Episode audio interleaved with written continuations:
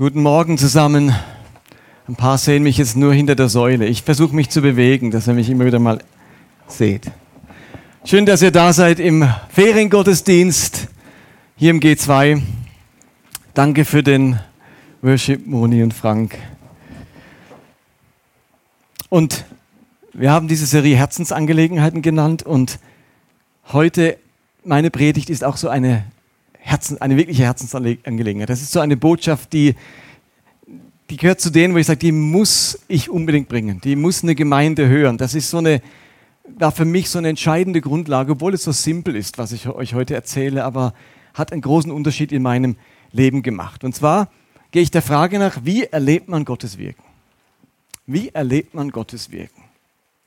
Das ist eine ganz zentrale Grundlage vom christlichen Glauben.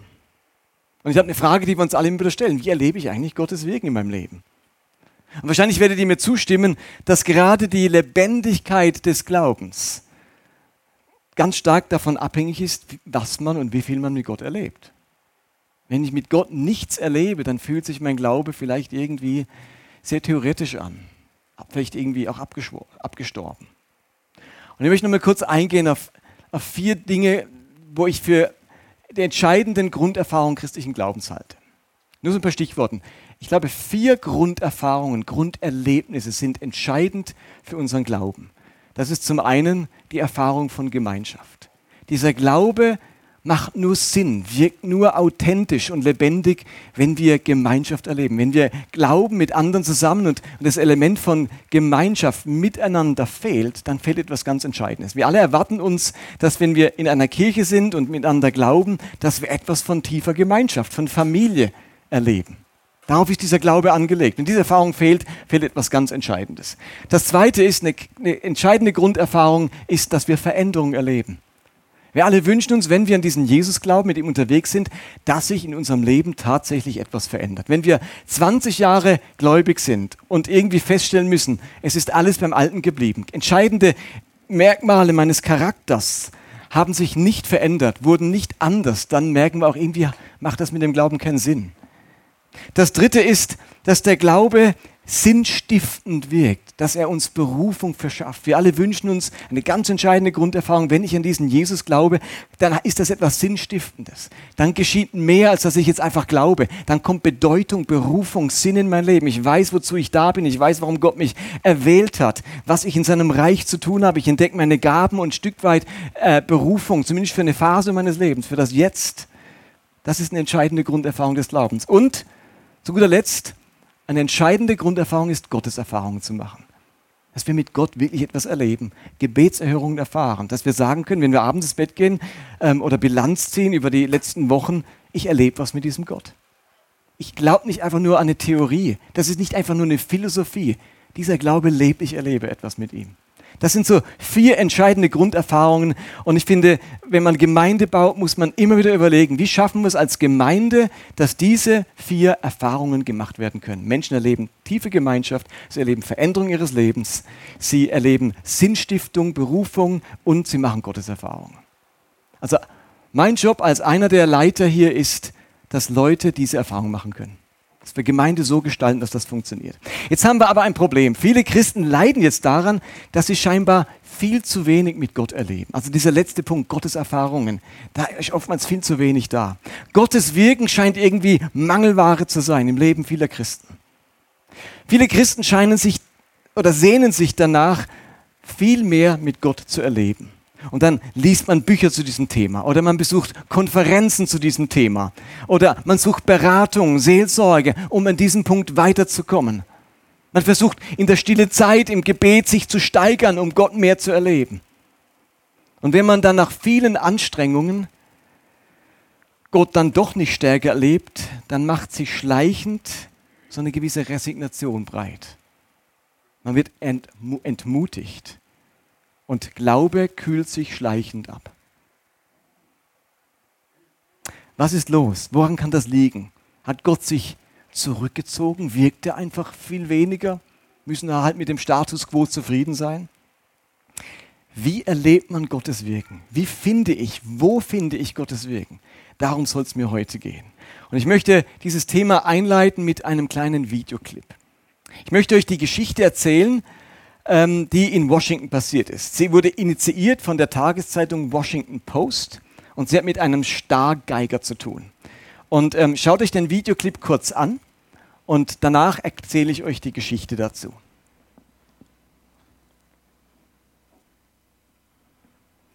Schaut, was passiert, wenn einer der größten Musiker in der Washington Metro spielt.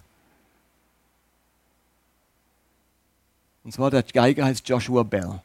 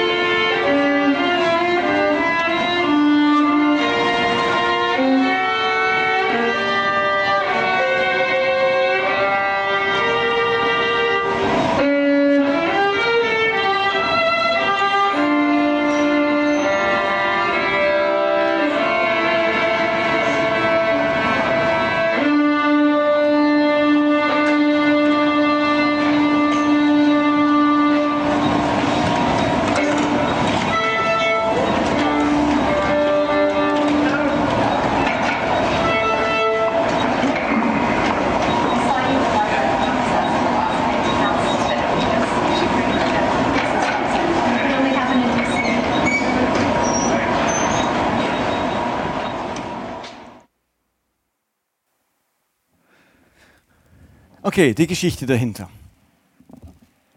Es ist Freitag, der 12. Januar 2007, morgens um 7.51 Uhr, am Eingang der Metrostation oder irgendeiner Metrostation in Washington. Amerikas beliebtester Ausnahmemusiker, nämlich Joshua Bell, Grammy, Echo, Emmy Award Gewinner, gab in Zusammenarbeit mit der Washington Post ein experimentelles Sonderkonzert, nämlich als Straßenmusiker, verkleidet, unerkannt in Jeans, T-Shirt mit Baseballmütze, und äh, spielt in der Metrostation eines sehr belebten Büroviertels unweit seines Apartments mit versteckter Kamera gefilmt und beobachtet. Nur kurz zuvor hat Bell im ausverkauften Boston Theater gespielt, wo die billigsten Eintrittskarten 100 Dollar kosteten. Das Instrument, auf dem er hier spielt, war seine eigene Geige, eine handgefertigte Stradivari aus dem Jahr 1713, die er für 3,5 Millionen Dollar gekauft hatte.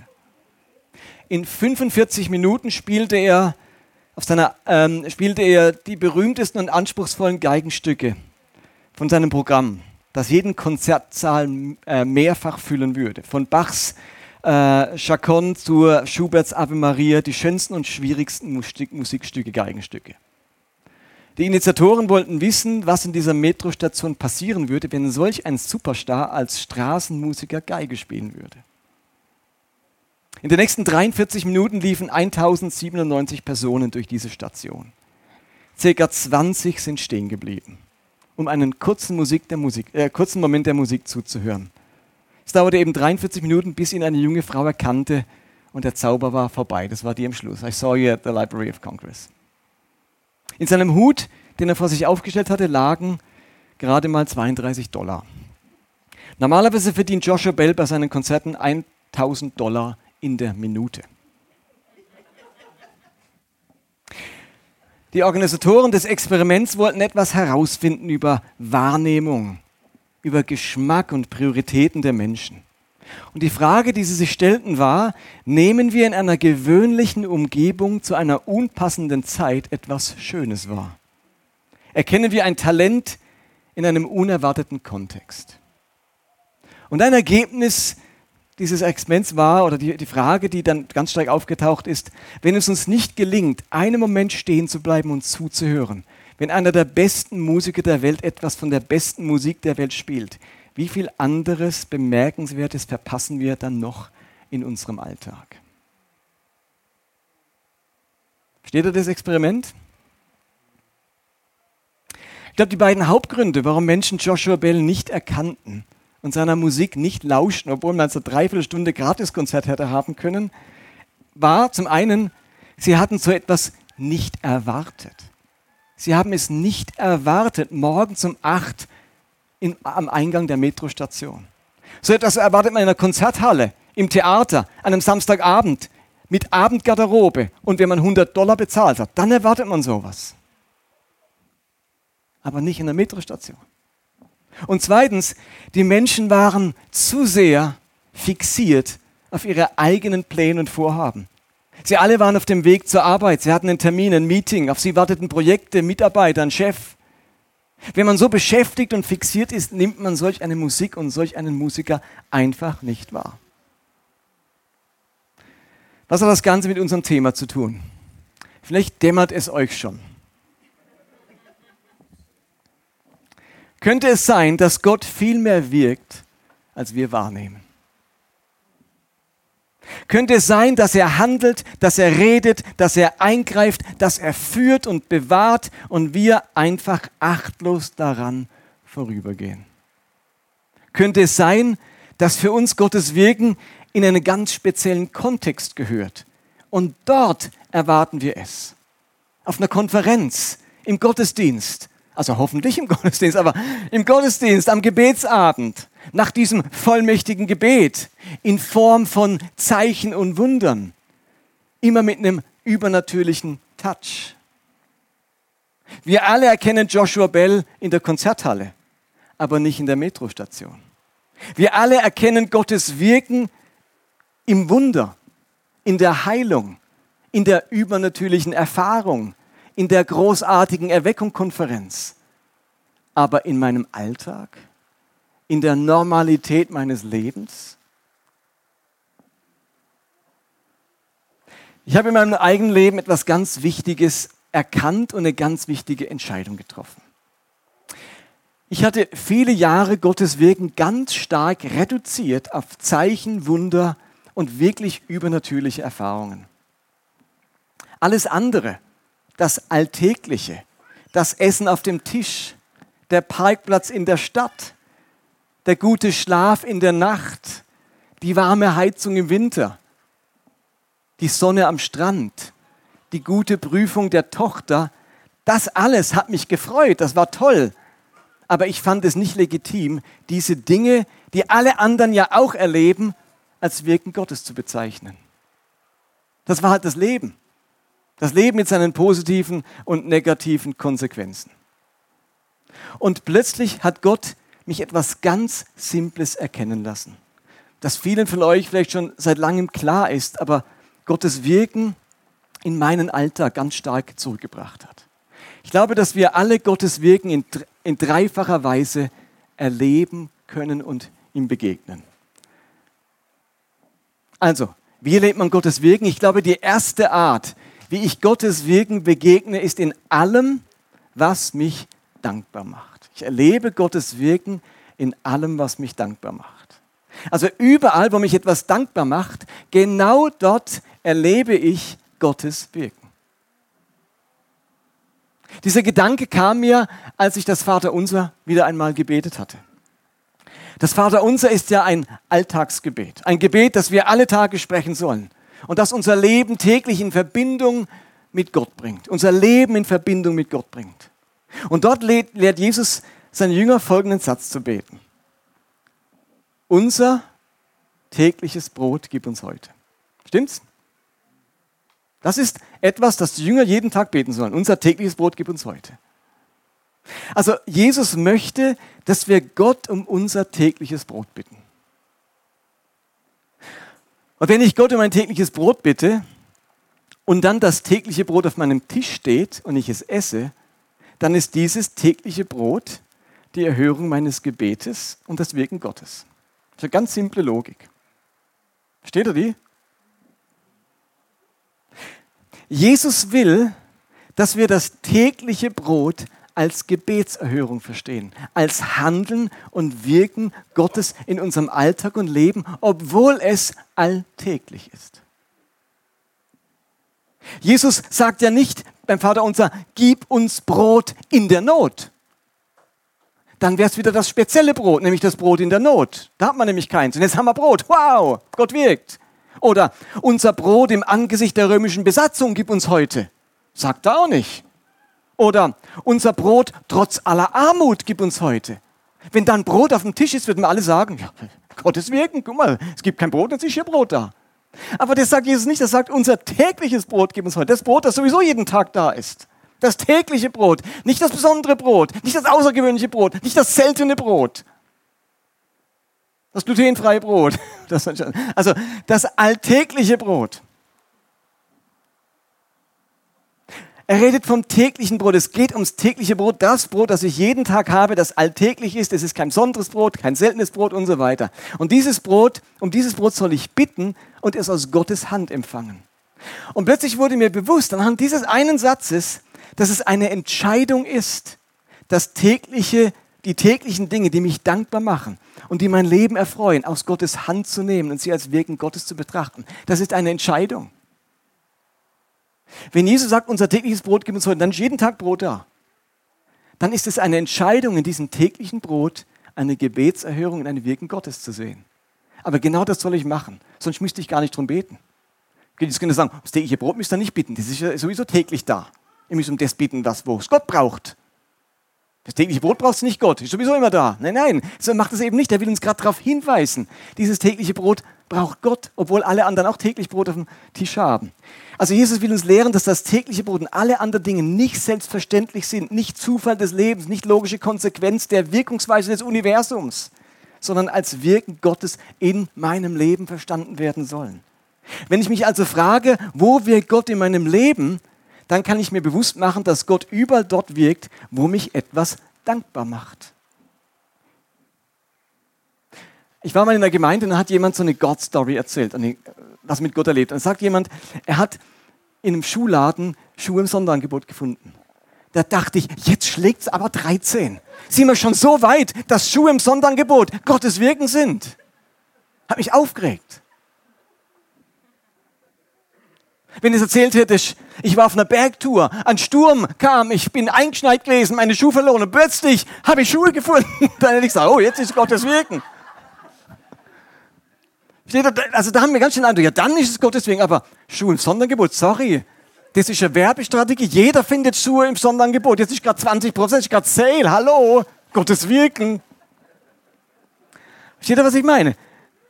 Bis ich verstanden habe, nein, wenn ich das tägliche Brot als Gebetserhörung ansehen soll, die alltäglichen Dinge, die alle anderen auch haben, dann geht es nicht darum, dass was Besonderes geschehen ist, sondern dass ich eine besondere Einstellung dazu habe. Eine besondere Entscheidung dafür treffe. Eben, dann kann es auch der Parkplatz mitten in der Stadt sein. Da habe ich auch gesagt, hat auch jemand mir erzählt, so, ich habe Parkplatz gefunden, dachte ich, hör auf, 4000 Leute finden jeden Tag einen Parkplatz. Welchen darin Gottes Wirken? Es ist nicht diese Lücke, wo himmlisch ein Auto weggebeamt wurde und plötzlich war für mich ein Parkplatz frei, sondern es ist diese Einstellung, dass dieser Parkplatz gefunden wurde, macht mich dankbar. Ich musste nicht eine halbe Stunde lang suchen und das nehme ich als Wirken Gottes. Oder der Kindergartenplatz, den ich für meinen Sohn oder meine Tochter gefunden habe. Die Wohnung, die wir gefunden haben. Die Ferien in Griechenland oder am Brombachsee. Die tolle Einladung von Freunden. Der Sonnenschein, der Regen, der Schnee die Steuerrückzahlung, der schöne Film im Kino und so vieles mehr, die mich, Dinge, die mich dankbar machen. In Matthäus 5, Vers 45 lesen wir, denn Gott lässt seine Sonne scheinen auf böse Menschen wie auf gute. Und er lässt es regnen auf alle, die ihn ehren oder verachten. Der Sonnenschein und der Regen ist Wirken Gottes. Gott lässt es regnen und Gott lässt die Sonne scheinen. Und ja, das tut er nicht nur für Christen, nicht nur für Beter. Und mir ist vollkommen klar, dass man im Sonnenschein und im Regen meteorologische Phänomene sehen kann, die nichts mit Gott zu tun haben, sondern mit physikalischen und thermischen Kräften auf unserem Planeten. Und der Atheist sieht hinter dem Sonnenschein und dem Regen nun wahrlich nicht Gottes Wirken, sondern Naturphänomene. Aber Christen und Beter haben die einmalige Chance, den Sonnenschein und den Regen, das tägliche Brot und die Schuhe im Sonderangebot als Handeln Gottes in ihrem Leben zu erkennen und zu benennen und nicht nur als Zufall des Lebens. Und obwohl es physikalische Phänomene sind, sehen wir doch dahinter die Handschrift eines Schöpfers und die Absichten eines guten Vaters. Und am Ende muss jeder für sich selbst entscheiden, was ihn dankbar macht. Wen der Parkplatz im Stadtzentrum dankbar macht, der erkennt für sich darin Gottes Wirken. Und wenn der Parkplatz nicht dankbar macht, für den ist einfach nur ein Parkplatz. Beides ist okay. Ich muss nicht alle 86.000 Sekunden des Tages als Gottes Wirken empfinden. Aber alles, was mich dankbar macht, darin darf ich Gottes Wirken erkennen. Und plötzlich haben wir einen ganz wichtigen Zusammenhang zwischen Dankbarkeit und Gottes Wirken. Viele haben den Eindruck, sie könnten nicht dankbar sein, nicht richtig anbeten, weil Gott so wenig wirkt in ihrem Leben. Aber könnte es nicht genau andersrum sein? Je dankbarer ich werde, desto mehr entdecke ich Gottes Wirken in meinem Leben. Nicht Gottes Wirken macht dankbar, sondern Dankbarkeit öffnet mich für Gottes Wirken. Nina und ich haben uns letztes Jahr ein, ein Jahresmotto vorgenommen. Wir machen jedes Jahr, versuchen wir so ein Jahresmotto als Ehepaar uns vorzunehmen. Und wir haben uns gesagt, unser Motto für das Jahr 2018 ist der Satz, schön war's.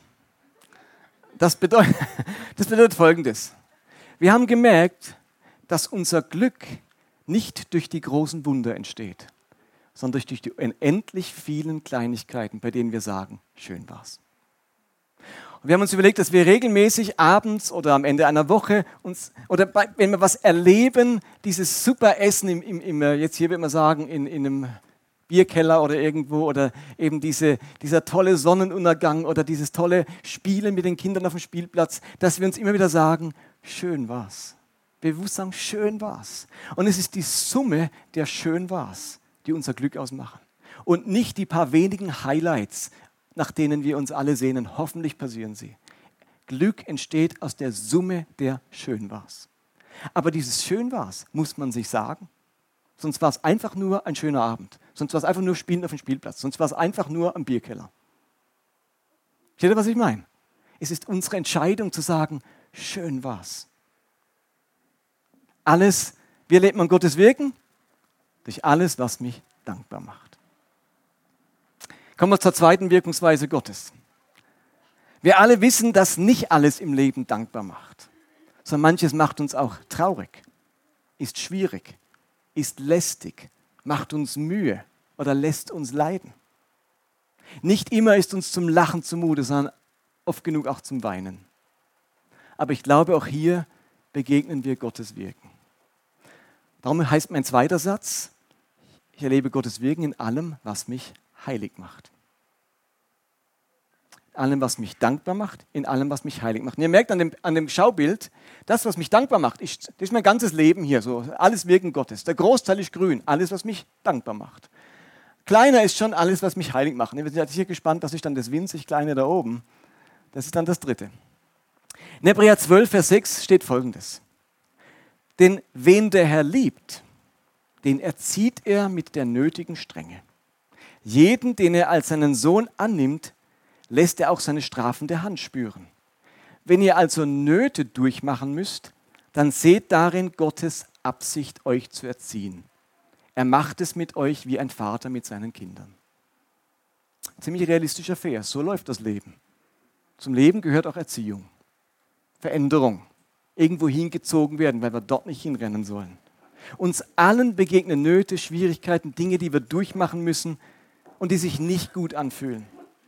Und diese Bibelstelle, die will uns zeigen, dass auch darin Gottes Wirken steckt, dass Gott hier handelt. Scheinbar haben Schwierigkeiten und Nöte das Potenzial, mich zu verändern, mich heiliger zu machen, wenn ich es mal ganz fromm ausdrücke.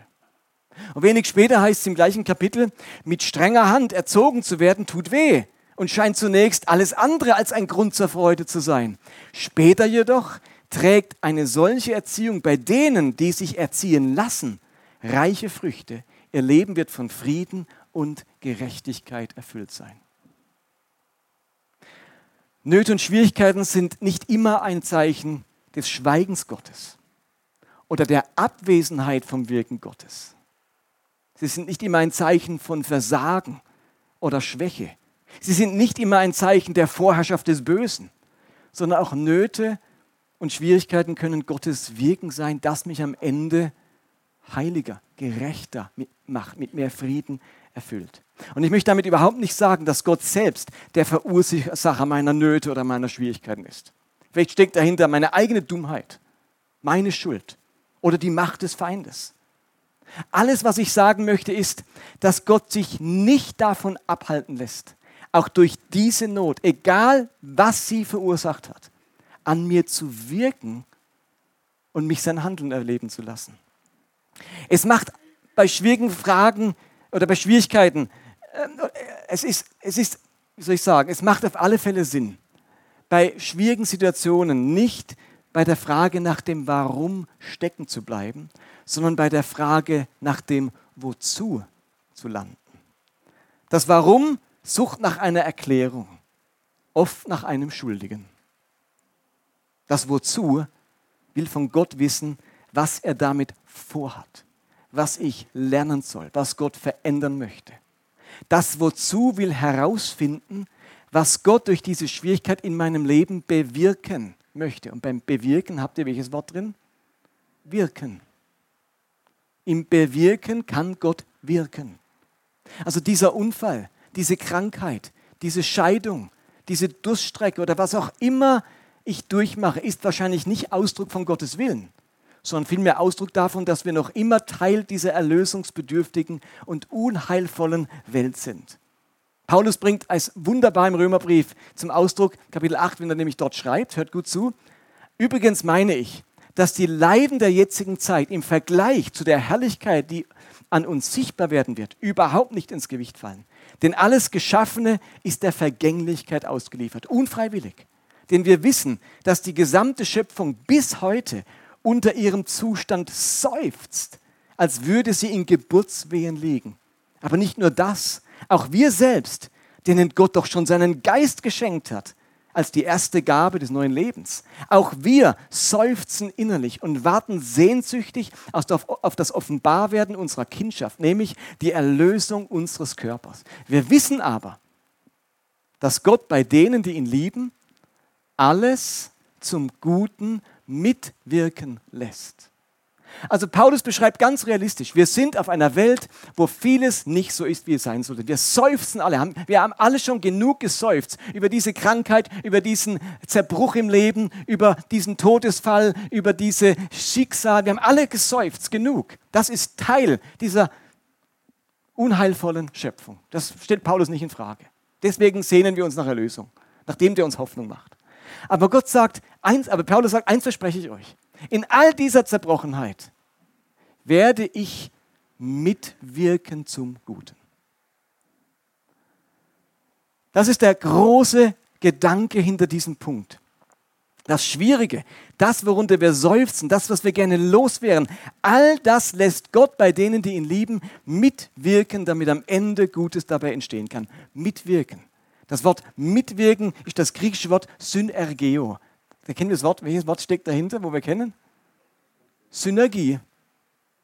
Synergie. Syn mit zusammen, ergeo wirken. Das soll was zusammenwirken. Also wir haben in dem Wort das Wort wirken. Wie erlebe ich Gottes Wirken? Da haben wir es drin. Mitten in den Schwierigkeiten ist Gott am Wirken zu unseren Gunsten, damit bei uns doch etwas Gutes entstehen kann. Ihr Lieben, mich tröstet das ungemein, weil ich weiß, dass unser Gott zwar nicht alles Leidvolle während meinem irdischen Leben äh, von mir fernhält, aber dass er die Kraft hat, dass auch die böseste Sache unter seiner Macht eine Synergie mit meinem Wohlergehen eingehen muss. Habt ihr das verstanden? Hallo, seid ihr noch da? Ihr Lieben, darum erlebe ich in Gottes, Gottes Wegen auch in all dem, was mich eben heilig macht. Hat Gott meine Scheidung bewirkt? Nein, sondern mein Versagen.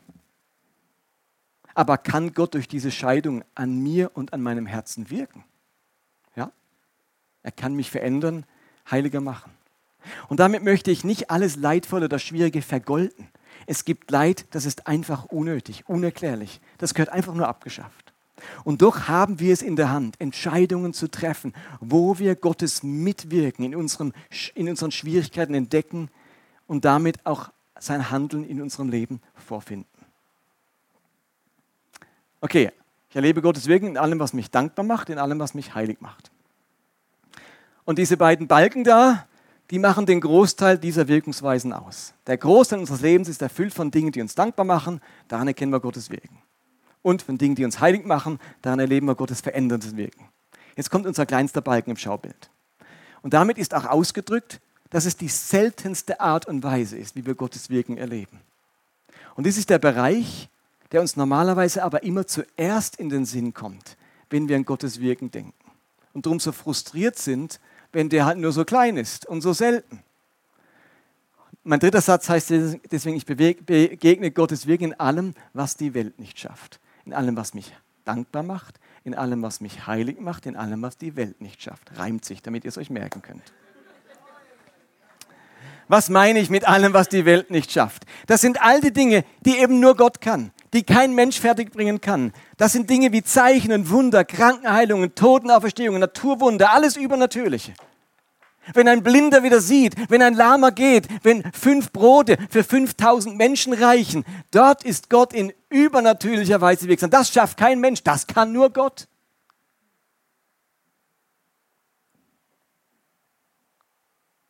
Das Problem ist, dass viele Christen sich genau auf diese Wirkungsweise Gottes äh, fixieren und die anderen nicht wahrnehmen. Wir haben aber vor allem dann den Eindruck, Gott ist am Wirken, wenn diese übernatürlichen und spektakulären Dinge geschehen.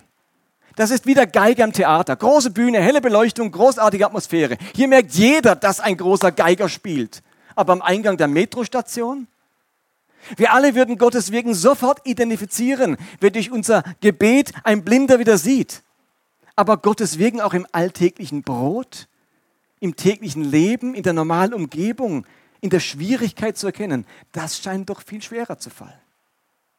Deswegen den Video vom Anfang. Da muss man genauer hinhören, genauer hinschauen. Da muss man die Ohren offen halten und nicht auf seine Dinge fixiert sein. Und leider ist nun mal so, dass Wunder eher die Ausnahme sind. Sonst wären es keine Wunder, stimmt's?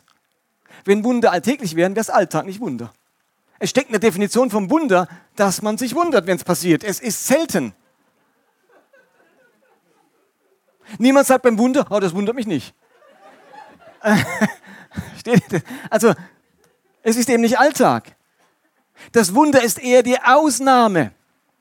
Und gleichzeitig sei gesagt, dass ohne Wunder und ohne das Übernatürliche unsere Gotteserfahrung etwas Wichtiges fehlen würde.